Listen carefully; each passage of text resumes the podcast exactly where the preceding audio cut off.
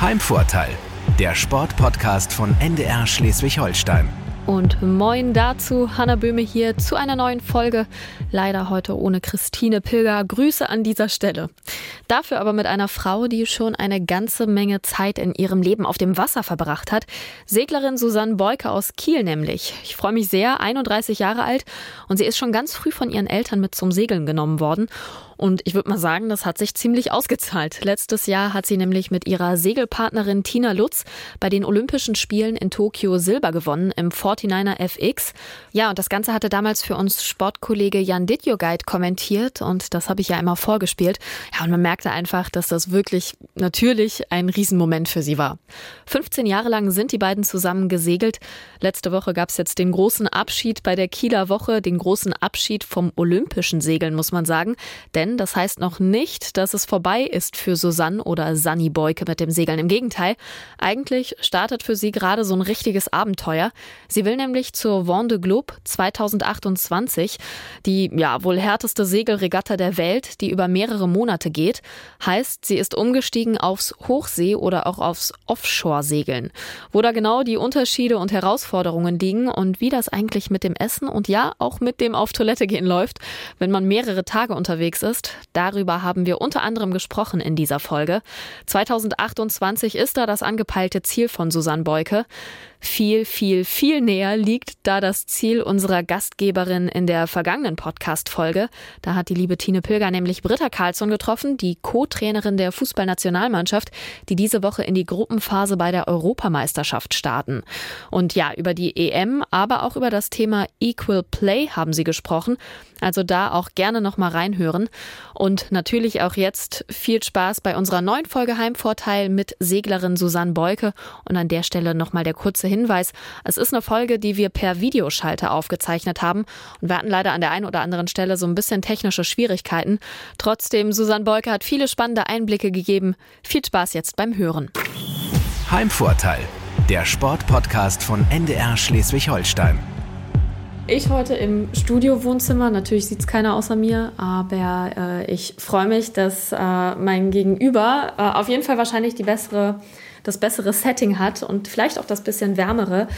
Unsere Podcast-Gastgeberin heute ist per Video zugeschaltet, nämlich, und ich freue mich riesig, dass es geklappt hat. Äh, schön, dass du dabei bist, Susanne Beuke. Moin. Hallo, moin. Ich freue mich auch sehr, dass ich hier sein darf, Hanna. Das ist total schön. Ja, Sanni Beuke habe ich schon gelernt. Äh, das, das wäre dann der Spitzname. Und ich habe gerade schon gesagt, wir erwischen dich nicht ganz zu Hause, was ja in der Regel eigentlich Kiel wäre ähm, beziehungsweise soweit ich weiß, gerade auch nur noch zur Hälfte. Ähm, kommen wir aber gleich noch drauf zu sprechen, sondern ähm, du bist gerade äh, im Ausland unterwegs. Wo genau? Ich bin gerade in der Nähe von Rom. Ähm, ja, warum bin ich in Rom? Hier kann man ja gar nicht so richtig viel segeln. ähm, mein Freund ist Golfprofi und tatsächlich, wenn ich dann nicht auf dem Wasser bin, äh, probiere ich ganz gerne bei ihm mitzureisen. Habe das Glück, dass er diese Woche ein, äh, oder das heißt mitzureisen, aber mal mitzukommen. Und jetzt die Woche hat er ein Turnier in der Nähe von Rom und deswegen sitze ich hier richtig nett auf einer Terrasse und äh, halte den Podcast mit dir. Ja, voll schön. Ich freue mich auf jeden Fall. Äh, Golf tatsächlich ähm, hat in unserer vorletzten Podcast-Folge auch stattgefunden. Da waren wir ähm, auf einer super schönen Golfanlage in der Nähe von Kiel, äh, wo du ja jetzt auch nicht auf der Golfanlage warst, aber gerade erst ähm, unterwegs warst eine Woche lang. Ähm, sag mal, wie waren so deine Kieler Woche-Eindrücke? Ähm, wie geht's dir nach der Woche? Ja, also erstmal zur Kieler Woche allgemein ähm, wir Norddeutschen haben ja schon die Kieler Woche, glaube ich, ziemlich vermisst und die im Juni wieder zu haben, jetzt nach der Corona-Pandemie, es war so schön, es war so wie immer Kieler Woche Kult und ich habe mich richtig wohl gefühlt, dort in Schilksee dann ja durch die Buden zu laufen und ähm, ja das Ambiente zu genießen. Und für mich war es ja dieses Jahr eine ganz besondere Kieler Woche, mhm. weil es der Abschied für mich vom olympischen Segeln war. Also ich habe bisher ähm, 15 Jahre lang mit meiner Segelpartnerin 49er FX gesegelt. Das ist eine olympische Bootsklasse. Und hatte jetzt nach, den, nach dem letzten Jahr, nach den Olympischen Spielen schon gewusst, dass ich ins Hochseesegeln gehen möchte. Und ähm, ja, für mich war es somit dann die letzte Regatta mit meiner langjährigen Segelpartnerin. Und äh, wir haben uns bewusst Kiel ausgesucht, weil die Kieler Woche immer unsere Lieblingsregatta war. weil die Family vor Ort ist, weil das Ambiente am besten ist. Ich weiß nicht, wir hatten immer Spaß, vor Kiel zu segeln. Und äh, ja, somit war es natürlich schon ein emotionaler Abschied, weil 15 Jahre ist eine lange Zeit und wir haben ja. wirklich vieles miteinander erlebt, viele Höhen, aber auch viele Tiefen. Und ähm, aber ich habe jetzt so ein neues, cooles Projekt vor der Tür stehen, dass ich ja auch enthusiastisch jetzt sozusagen in die, in die Zukunft äh, gehe. Ja. Ja, und irgendwie ja auch schön, dass so, ähm, ich sag mal, zumindest die olympische Segelkarriere dann da irgendwie zu Ende geht, wo sie auch irgendwie mal angefangen hat. Ähm, wie kam das mit dem Segeln? Also ich meine, Kiel, da liegt es fast ein bisschen näher, dass man irgendwie gerne auch auf dem Wasser ist, aber Segeln ist ja dann vielleicht doch noch mal was anderes als jetzt Stand-up-Pedal. Äh, also fürs Segeln und dann auch so weit zu kommen, da muss man ja schon auch einfach wahnsinnig ehrgeizig sein mit dem Segeln. Ja, also die Anfänge waren, so wie du es eigentlich gerade schon beschrieben hast, wenn man in Kiel groß wird, dann ähm, ist man schon mal am Wasser und der erste Grundstein ist gelegt. Aber bei mir war es nochmal viel eher die Family. Ähm, meine Großeltern segeln sogar noch, ähm, oder na, jetzt mittlerweile nicht mehr, aber die sind wirklich bis vor 15, 20 Jahren noch über den Atlantik gesegelt.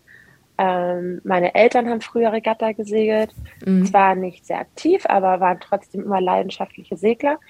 Und deswegen haben die mich, als ich ja schon ein Baby war oder zwei war, äh, mich und meine Schwestern mit aufs Boot genommen an Wochenenden und wir sind nach Dänemark gesegelt und haben dort geankert und sind halt von Hafen zu Hafen gesegelt und so sah eigentlich meine Kindheit aus. Und irgendwann, das war aber relativ spät, so mit zwölf Jahren, habe ich ein Buch einer ganz berühmten Weltumseglerin gelesen das mich total inspiriert hat. Und dann habe ich mir gesagt, boah, Sani, wenn du mal groß bist, dann möchtest du Seglerin werden. und diese Gedanken und diesen Traum, den habe ich irgendwie sehr, sehr konsequent verfolgt. Ähm, also zunächst dann im Olympischen, ja, 15 Jahre, wie ich gerade schon ja. erzählt hatte. Und jetzt wirklich selber auf hoher See. Ja, und dann kommt ja auch wirklich die Weltumrundung als perspektivisch großes Ziel da hinten dran. Ich habe äh, mir überlegt, beziehungsweise mich gefragt, 15 Jahre jetzt auch ähm, mit Tina Lutz zusammen, ähm, davon viel Zeit damit verbracht, sich für mögliche Olympische Spiele zu qualifizieren. Also ich sag mal, die Olympischen Spiele waren immer so ein bisschen das, was letztendlich so das übergeordnete Ziel war, ist so mein Eindruck gewesen. Ähm, und dann im vergangenen Jahr mit Sicherheit auch die Silbermedaille als, so wäre meine Vermutung, ähm, das Highlight. Ähm, die Frage wäre, ob die Vermutung richtig ist oder ob du vielleicht auch noch andere, äh, ich sag mal, Ereignisse so rückblickend betrachtet mit Tina Lutz hast, wo du sagst, so, boah, da geht mir auch immer noch das Herz auf, wenn ich daran denke. Ja, natürlich hast du schon ganz richtig gesagt, die Silbermedaille ist auf jeden Fall ein Highlight.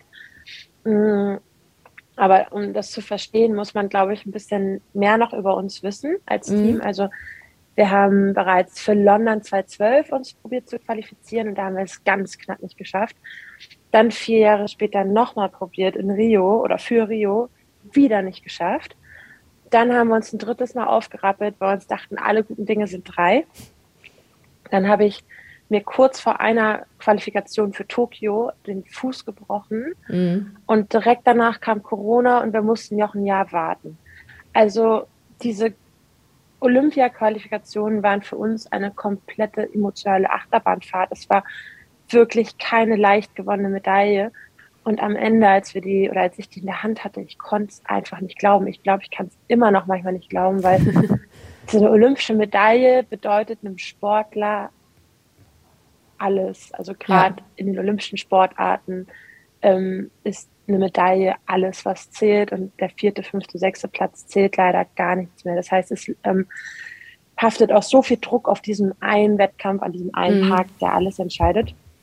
Und ja, wie gesagt, wenn das war ein unheimliches Erreichen, eine unheimlich lange Strecke, auf die wir dafür durchhalten mussten und warten mussten. Von daher würde ich sagen, das klingt immer so, ja, so dahergesagt, der, der Weg ist das Ziel. Aber jetzt, wenn ich zurückblicke, denke ich an alle diese kleinen Momente, ähm, die für sich jeder gar kein Highlight sind, aber die am Ende dazu geführt haben, dass dieses silberne Teil in meiner Hand liegt. Ja. Ähm, und hätte ich damals gewusst, dass diese eine Entscheidung jetzt gerade wichtig ist und welche dazu beigetragen hat, so das macht für mich dieses Zurückdenken daran, ähm, ist für mich das Allerschönste. Gar nicht so dieses da oben zu stehen und zu denken, oh, ich habe es gewonnen, sondern der Weg dahin und sozusagen wie die Persönlichkeit auch auf diesem Weg gereift ist. Und das ist das, was ich schön finde an dem Gewinn einer olympischen Medaille. Ja, ich kann das total verstehen. Ich finde auch, ähm, wenn man sich so eine Zeit nochmal betrachtet, dann wird einem ja oft auch erst bewusst, was für eine Entwicklung man gemacht hat. So, ich glaube, in dem Moment ähm, habe ich manchmal das Gefühl, stellt man das noch gar nicht so sehr fest und merkt dann aber vielleicht so zwei, drei, vier, fünf Monate später, äh, verrückt, was für einen Schritt man da gegangen ist. Dann entweder alleine in der persönlichen Entwicklung, aber auch gemeinsam als Team, ja, ne? Voll. Also wir mussten uns wirklich konstant ähm, umändern. Also als Segler ist man eh ganz relativ gut mhm. darin, sich an Gegebenheiten anzupassen, ja, weil wir sind ja dem mhm. Wind so ausgesetzt. Das heißt, es ist unser Job, sich immer an den Wind anzupassen und dementsprechend dann auch zu, auch zu verhalten. Aber dann kam dieser Fußbruch, der von uns gefordert hat, dass wir ähm, ja, uns im Team ganz kurz splitten und Tina eine Qualifikation mit einer anderen äh, Seglerin segelt. Lotta Wiemer ist eine sehr, sehr gute Freundin von mir. Und dann hatten wir das geschafft, diese Challenge sozusagen jemand Drittes in unser Zweier-Team Team mit reinzunehmen. Und dann kam Corona, was ja. ja für uns alle so ein kompletter Schock war. Ähm, und bei uns kam es auch noch zwei Tage vor einer Olympia-Quali. Das heißt, man ist ähm, so äh, mental und auch vom Körper her komplett auf Höchstleistung und so ja, aufgedreht, ja, soll ja. man ja. Und auf diese, von diesem Ausgedrehten in so ein komplettes Loch und diese Taubheit, die am Anfang ja, mhm. ähm, ja allgegenwärtig war. Dann irgendwie noch eine Woche später, okay, die Olympischen Spiele werden verschoben. Äh, und dann hat auch natürlich bis ein Jahr später so die Angst mitgewogen, finden die überhaupt statt? Mhm, und ja. wofür gebe ich denn hier eigentlich gerade immer noch 100 Prozent, die vielleicht eh nicht stattfinden? Es war mental eine unheimlich schwere Aufbau nach Tokio. Ähm, und wenn man sich da nicht von der Persönlichkeit her auch ein bisschen verändert, dann weiß ich auch nicht. das stimmt, das stimmt. Ja, hat uns alle wahrscheinlich irgendwie verändert, aber dann mit der Challenge natürlich nochmal irgendwie ein, irgendwie ein Stück mehr. Ähm, guckst du dir deine Olympiamomente, die ja dann letztendlich da waren, Gott sei Dank, ähm, guckst du dir die manchmal noch an? Ja, auf jeden Fall. Ich schaue mir äh, ähm, total oft ähm, die Siegerehrung an, mhm. weil ich ja, wie ich eingangs schon erzählt hatte, es manchmal noch nicht so richtig glauben und greifen kann. Ja. Ähm, vor allem ähm, emotional nicht. Also man, und dann, ich brauche manchmal diese Siegerehrung, um wirklich zu checken, jetzt bist du da, die da steht und du hast es geschafft. So diese 15 Jahre, du hast es jetzt übrigens geschafft, du kannst jetzt auch ähm, chillen. Ja, tust du ja nicht, aber nee, genau, genau. Das, äh, das ist richtig irre. Ähm, wenn jemand anderes was gewinnt, heule ich sofort los. Also da bin ich die Erste, die unterm Tisch liegt und sich so super mitfreut. Ja. Äh, und man selber, wenn man so im Machen ist und im Tun ist, ja, ähm, genau, äh, habe ich das, wie gesagt, manchmal noch gar nicht so verstanden. Und ja. gucke mir das dann deswegen total gerne an, um das so zu fühlen. Auch nochmal. Ja. Ähm, vielleicht genau, dann äh, freut mich, dass du es auf jeden Fall schon gesehen hast, natürlich einige Male. Ich frage mich, ob du es äh, auch schon mal gehört hast.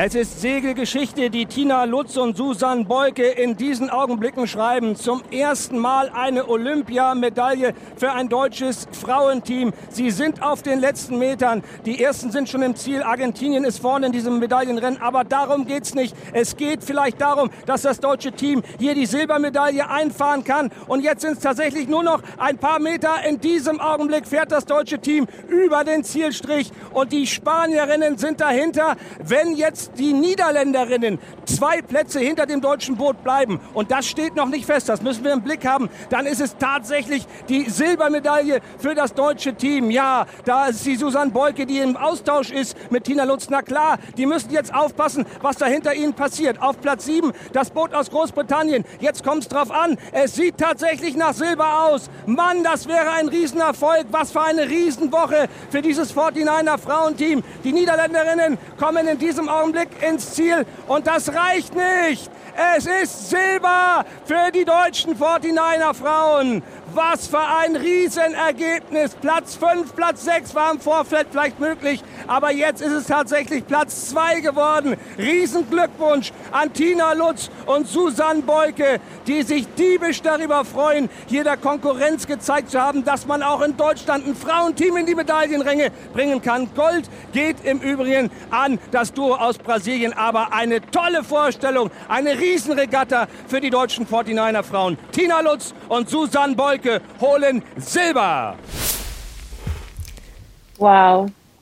Ja, irre. Ähm, ich habe es jetzt gerade zum allerersten Mal gehört, den Mitschnitt, tatsächlich. Ähm, also was er da äh, beschreibt, war genau so eins zu eins.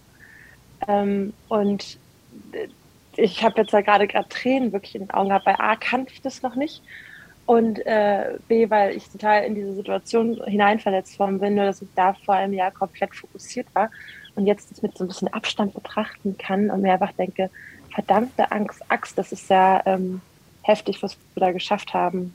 Voll. Und ich wusste auch tatsächlich, dass wir das erste Frauenteam sind in Deutschland, die das geschafft haben. Das habe ich jetzt auch gerade zum ersten Mal gehört. Vielleicht hat er es auch einfach nur so gesagt, das stimmt gar nicht, aber egal, klingt gut. Klingt gut, hört sich auf jeden Fall gut an, das finde ich auch. Und ähm, jetzt bist du ein bisschen eingefroren. Ja, und hier haben die technischen Probleme dann leider kurz gewonnen, weshalb die nächsten Minuten unseres Gesprächs fehlen.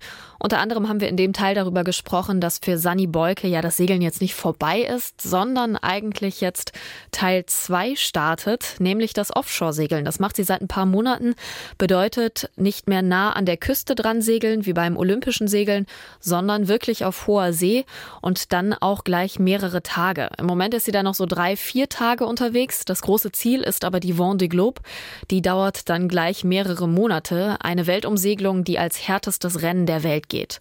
Ja, und aktuell, wie gesagt, drei, vier Tage unterwegs. Und was gar nicht so leicht ist, ist dann das richtige Schlafmaß zu finden, weil gerade wenn die Zeit nur so kurz ist, man da in überhaupt keinen Rhythmus kommt. Und genau an dieser Stelle möchte ich mit euch und Ihnen wieder in unser Gespräch einsteigen. Ähm, wir waren dabei, dass du ja, äh, wie gesagt, umgestiegen bist und was eigentlich so ähm, dass das jetzt so ein bisschen äh, deinen Abenteurergeist ja auch mitnimmt und äh, in, dir, in dir erweckt und wie kompliziert auch so dieser Rhythmus ist, von dem du gesprochen hast. Ähm, umgekehrt die Frage, wie schwer ist es denn äh, eigentlich nach so einer Phase wieder an Land zu kommen? Und brauchst du da irgendwie auch einen Moment, um dich wieder zurechtzufinden nach so drei, vier Tagen, wo vielleicht der Rhythmus noch nicht ganz stimmt, aber Schlafmangel? Ähm, wie lange schläfst du zum Beispiel dann danach?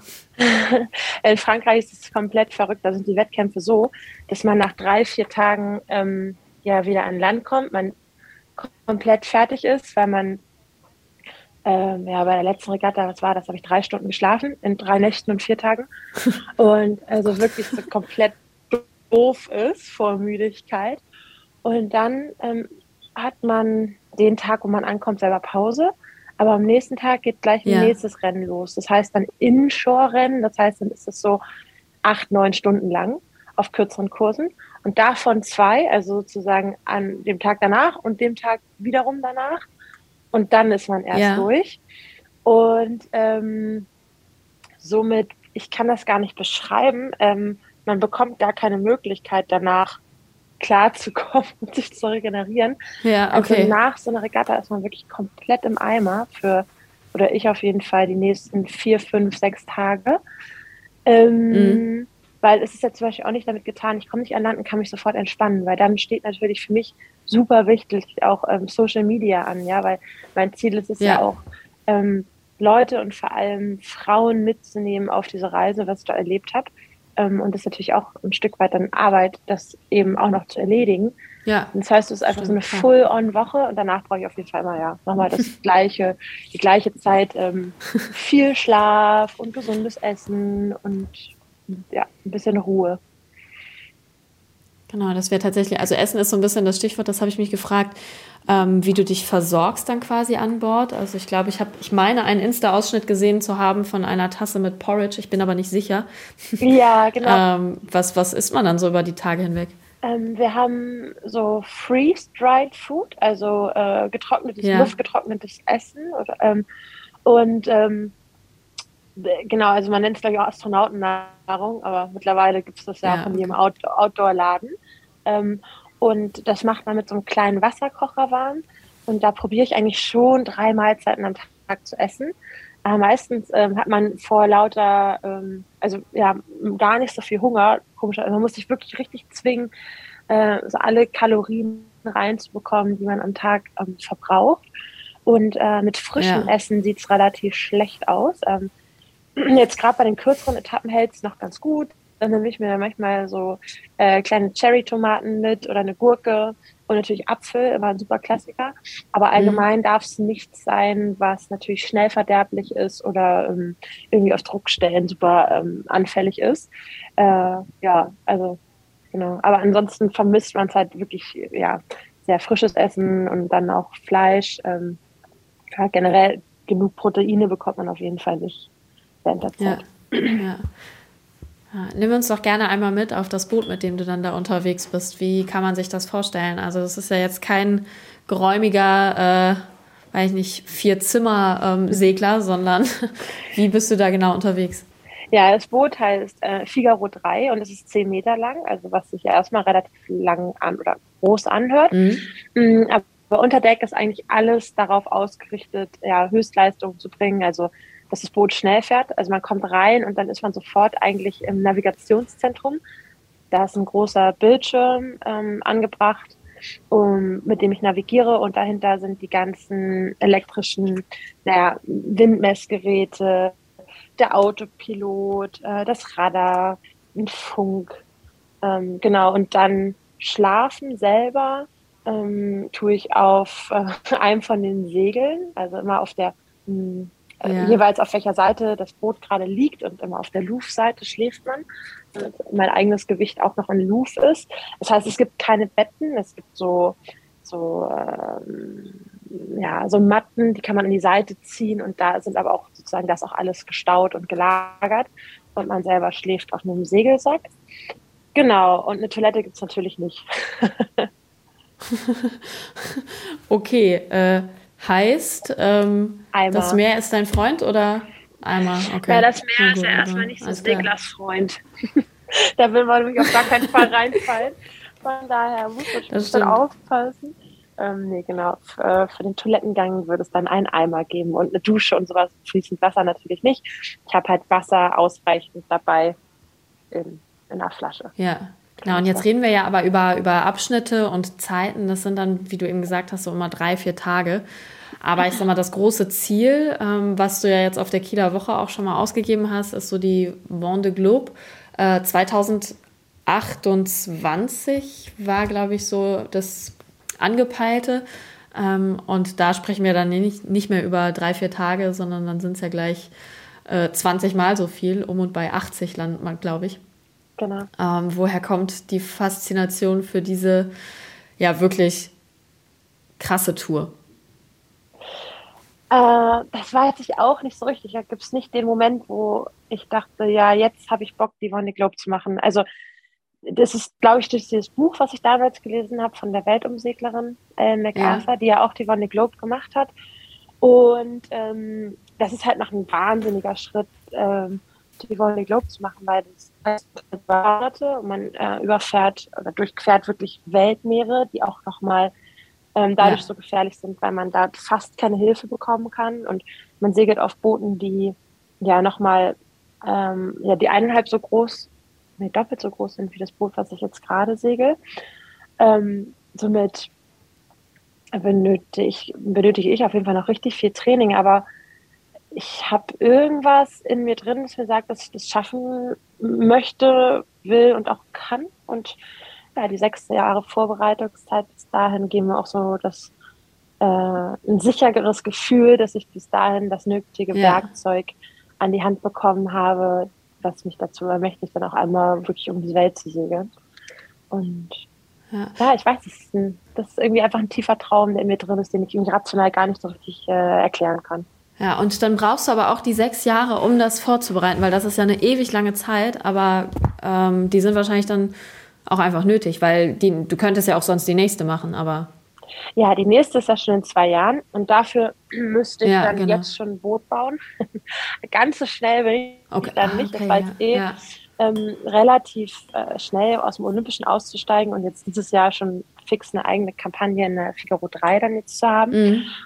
Und einen Hauptsponsor mit DB Schenker gefunden zu haben. Ja. Und ähm, genau, ähm, naja, jede Kampagne dauert lange, also eine Vorbereitung auf die Olympischen Spiele, dauert, da rechnet man immer so vier Jahreszyklen für ein.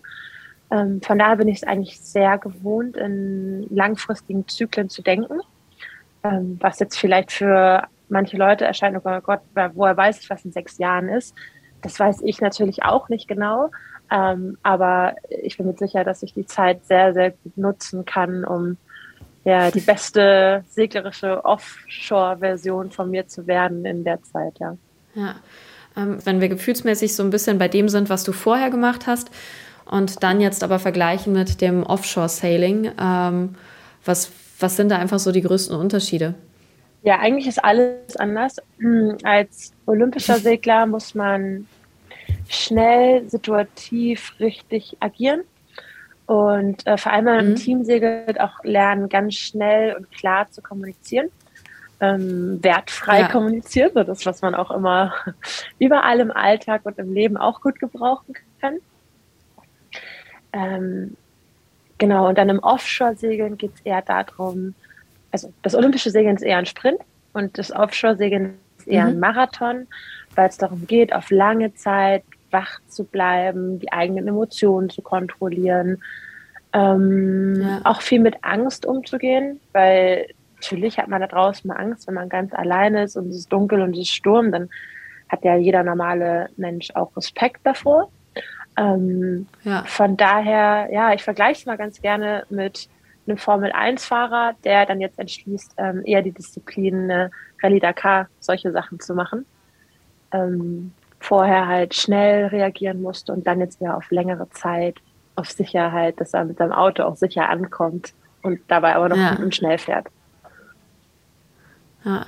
Der Unterschied zur Rallye Dakar ist natürlich, dass man immer noch zu zweit im Auto sitzt, äh, seinen Navigator irgendwie dabei hat ähm, und du jetzt dann im Zweifel die 80 Tage komplett alleine bist. Ähm, da muss man auch eigentlich schon ganz schön gut mit sich selber können, oder?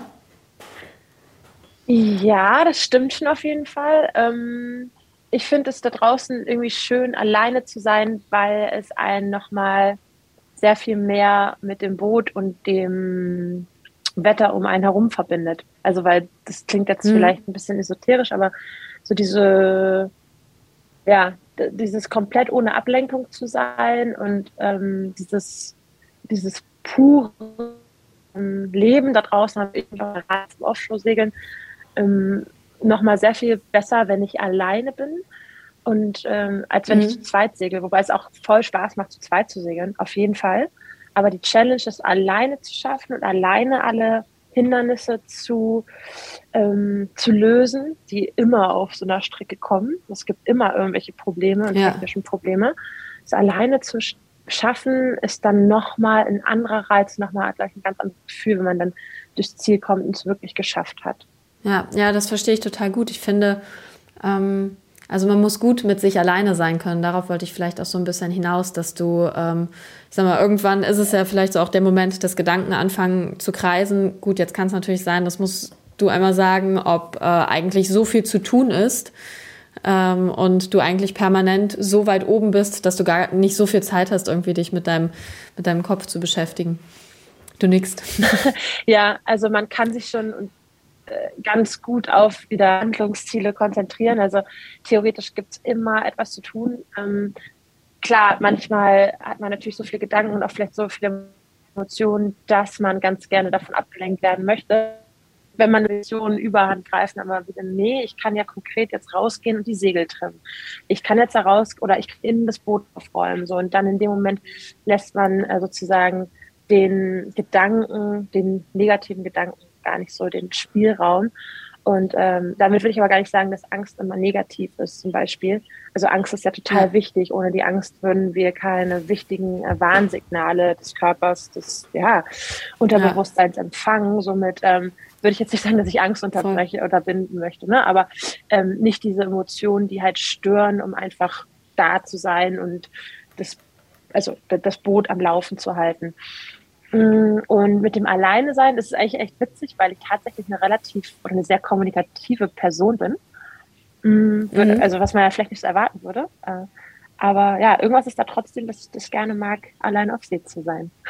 Ja, spannend. Was man dann vielleicht auch in so einer Phase nochmal über sich selber so zusätzlich lernt, ne? Ja, genau. So auf dem Schiff. Das ist schön. Das ähm, Lernen bleibt nie aus.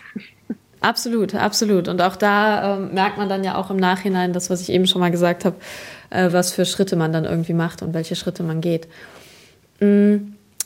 Du hast eben deine eigene Kampagne schon mal angesprochen, ähm, beziehungsweise die Kampagne. Ähm, ich bin so ein bisschen in dem Wording, ähm, verliere ich mich so ein bisschen, wenn du sagst Kampagne, das ist einfach immer so dieses, genau, uh, this race is female. Ähm, aber äh, erstmal finde ich einen richtig guten Namen. Ähm, aber tatsächlich mit Kampagne ist einfach dann gemeint, dieser Zeitraum, für, für den du dann die Kampagne quasi trägst oder ähm, weil ich da eben so ein bisschen ja. durch den Tüdel gekommen bin, was genau das heißt.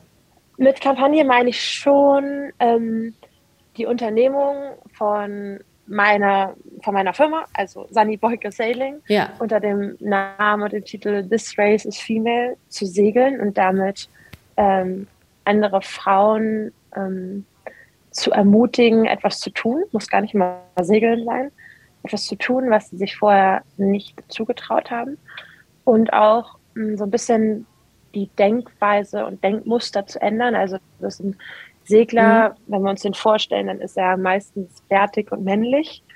Dass das aber auch genauso eine Frau sein kann. Und das lässt sich dann wieder in alle mhm. anderen Lebensbereiche übertragen, wo wir einfach ein klares Muster davon haben, was sind Frauenberufe, was sind Männerberufe. Und dadurch kann ich halt oder möchte ich durch das, was ich mache, äh, ein Stück weit dazu beitragen, dass sich diese Denkmuster ändern und auch wiederum ein Vorbild sein für diejenigen, die sich vielleicht einen Traum haben, aber nicht so richtig äh, zutrauen, den anzugehen.